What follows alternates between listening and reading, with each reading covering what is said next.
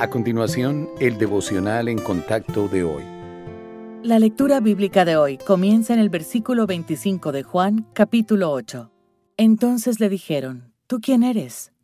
Entonces Jesús les dijo, lo que desde el principio os he dicho. Muchas cosas tengo que decir y juzgar de vosotros, pero el que me envió es verdadero. Y yo, lo que he oído de él, esto hablo al mundo. Pero no entendieron que les hablaba del Padre.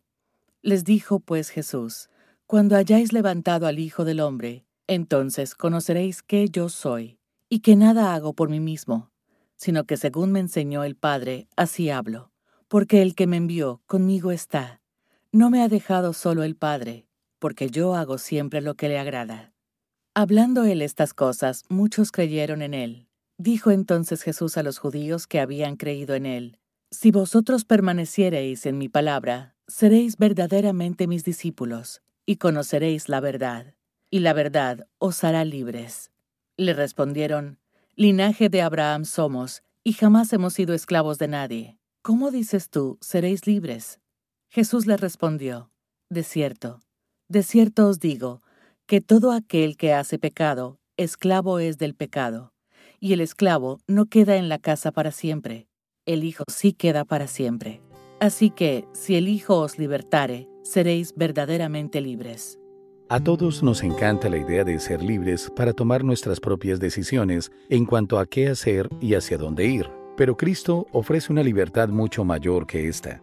Es la libertad espiritual del poder de Satanás y de la condena del pecado. El Señor Jesucristo dijo que la única forma de ser libre es conocer la verdad y convertirse en su discípulo al creer en Él y permanecer en su palabra. ¿Está usted firme en la libertad de Cristo o ha dejado que pensamientos, emociones, actitudes y hábitos pecaminosos le esclavicen de nuevo? Aunque a los creyentes se nos ha concedido la libertad del dominio del pecado, tenemos que luchar para vencer nuestros impulsos pecaminosos, lo cual se logra al llevar cautivo todo pensamiento a la obediencia a Cristo y al acabar con los deseos y las pasiones carnales.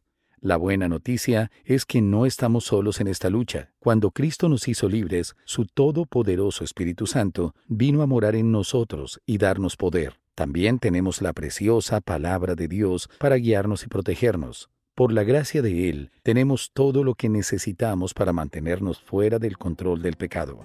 Si usted aún no ha experimentado lo que es ser verdaderamente libre, confíe en el Señor Jesús, el libertador más grande.